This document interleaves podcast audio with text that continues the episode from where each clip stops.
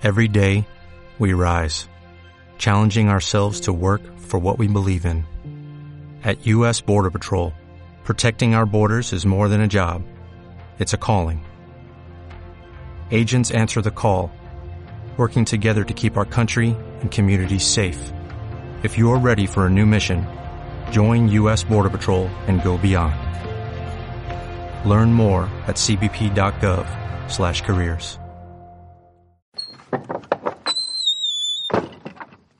Este es el podcast semanal de Fui Jueves. En este episodio analizaremos los primeros párrafos del artículo tercero constitucional, su contenido teórico y las principales reformas que ha tenido. El derecho a la educación es parte fundamental del catálogo ofrecido por los derechos económicos, sociales y culturales correspondientes a la segunda generación de los derechos humanos. A diferencia de la primera generación, en la que la labor del Estado es aquella de reconocer y salvaguardar los intereses civiles y políticos de los ciudadanos, así como sus necesidades primordiales, como lo es la libertad, por dar un ejemplo, en la segunda generación, el Estado está obligado a prestar servicios y de esta forma satisfacer las exigencias de la sociedad. Se amplía con ello la esfera de responsabilidad de los órganos administrativos. El derecho a la educación, como el resto de los derechos que integran la segunda generación, tiene como principal objetivo el procurar el mejoramiento de las condiciones de vida de los gobernados. Comenzaré en este momento con la lectura de los primeros tres párrafos del artículo. Todo individuo tiene derecho a recibir educación. El Estado, Federación, Estados, Distrito Federal y municipios impartirá educación preescolar, primaria, secundaria y media superior. La educación preescolar, primaria y secundaria conforman la educación básica. Esta y la media superior serán obligatorias. La educación que imparte el Estado tenderá a desarrollar armónicamente todas las facultades del ser humano y se fomentará en él, a la vez, el amor a la patria, el respeto a los derechos humanos y la conciencia de solidaridad internacional, en la independencia y en la justicia. El Estado garantizará la calidad en la educación obligatoria de manera que los materiales y métodos educativos, la organización escolar, la infraestructura educativa y la idoneidad de los docentes y los directivos garanticen el máximo logro de aprendizaje de los educandos.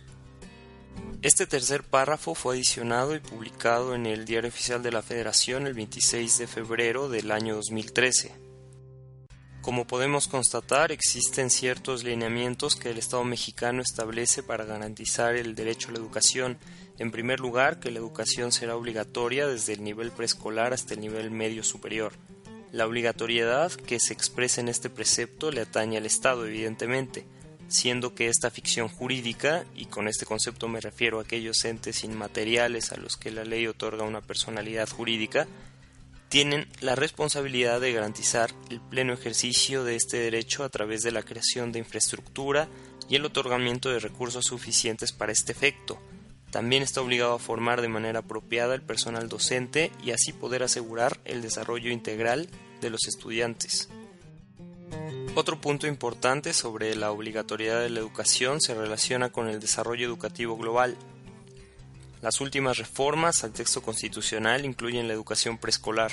En la reforma publicada el 12 de noviembre del 2002 en el Diario Oficial de la Federación y la media superior mediante reforma publicada el 9 de febrero del año 2012.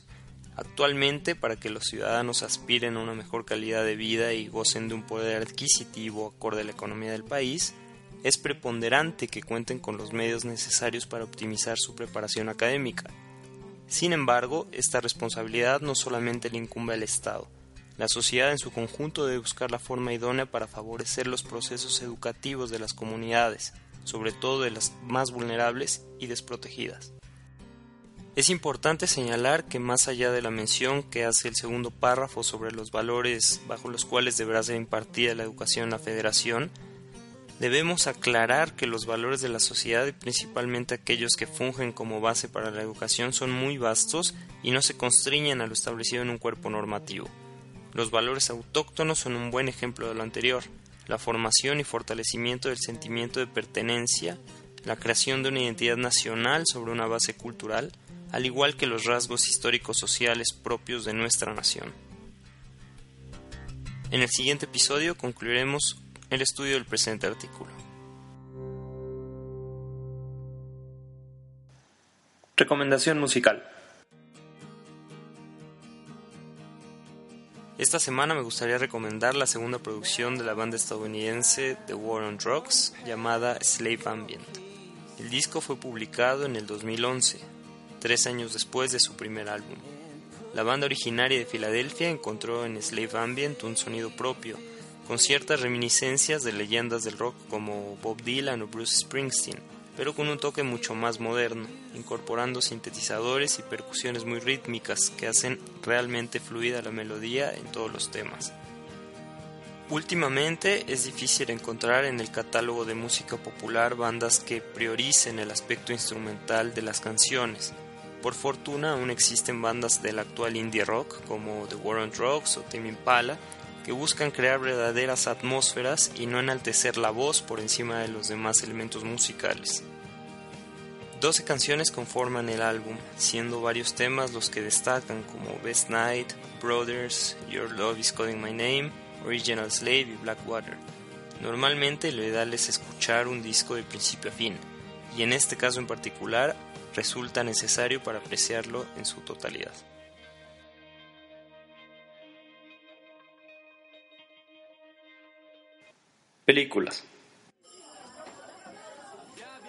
En el año 2008, el realizador Laurent Conté, conocido por haber dirigido Ressources Humaines, obtuvo el máximo galardón cinematográfico por su obra Entre les murs, o como se le conoció en México y muchos países de habla hispana, La clase. La película ganadora de la Palma de Oro en el Festival de Cannes trata temas relacionados con la educación, y como es el tema en materia constitucional que analizamos en este episodio, me parece una buena recomendación para esta semana. La trama se desarrolla en un instituto en Francia que integra alumnos de distinta procedencia, todos con una característica en común, pertenecen a una clase social poco favorecida. Uno de los protagonistas, que es el profesor, se encuentra inmerso en una problemática bastante interesante. Cuando se percata que la postura que asume para enfrentar las actitudes de sus estudiantes no es la idónea ya sea por intolerancia en ciertas ocasiones o por pretender ser el tutor de todos ellos en otras. Una película muy recomendable para entender que los medios para acceder a una educación de calidad no están al alcance de todos y que los factores externos a las aulas inciden de una manera decisiva en el desarrollo de los estudiantes. Cómics y novelas gráficas. El regreso en esta temporada a la Liga de Campeones de Europa por parte del equipo de fútbol Maccabi Tel Aviv me hizo recordar una obra de la gran historietista Rutu Modan llamada Exit Wounds. Esta remembranza corresponde a la preferencia de uno de los protagonistas por el equipo contrario de la misma ciudad israelí, el Hapoel Tel Aviv. La novela gráfica, publicada en el año 2007, tiene como tema central la historia de un par de jóvenes que, a pesar de pertenecer a diferentes estratos sociales y contar con ideologías diversas, encuentran en la pretensión por esclarecer un hecho trágico un objetivo en común. Ciudades como Beirut, Damasco, Teherán o Tel Aviv a lo largo del siglo XX sufrieron la imposición de grupos extremistas en el poder y sistemas políticos represivos que originaron la gesta de movimientos sociales contestatarios y en algunas ocasiones beligerantes. Cuestión que provocó que las tasas de orfandad se incrementaran en dichos territorios. Precisamente Rutu Modan en todas sus obras se ocupa de retratar gráficamente esta problemática. Exit Wounds junto a The Property del 2013 son las dos grandes novelas gráficas de la artista originaria de Israel. Ese fue el contenido de este episodio, espero les haya agradado. Para cualquier comentario crítica les dejo nuevamente mi correo electrónico fuijueves.gmail y mi cuenta de Twitter arroba fuijueves. Muchas gracias, hasta la próxima.